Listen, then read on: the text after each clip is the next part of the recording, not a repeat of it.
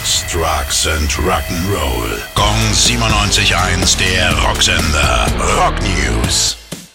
The Doors gibt's dieses Jahr auf der großen Leinwand zu sehen, in einem neuen Konzertfilm namens Live at the Bowl 68. Der Auftritt fand damals kurz nach dem Release ihres dritten Albums Waiting for the Sun statt. Im Film gibt's aber nicht nur neu aufbereitetes Material zu sehen, sondern auch was ganz Neues mit den verbliebenen Bandmitgliedern Robbie Krieger und John Densmore. City haben ihren Abschied von der Bühne bekannt gegeben. Die Rocker aus Ost-Berlin mussten erst letztes Jahr den Tod von Gründungsmitglied und Schlagzeuger Klaus Selmke verkraften. Nächstes Jahr feiert die Band dann 50. Geburtstag und verabschiedet sich mit einer Deutschland-Tour von ihren Fans. Gong 97.1, der Rocksender. Rock News. Sex, Drugs and Rock'n'Roll.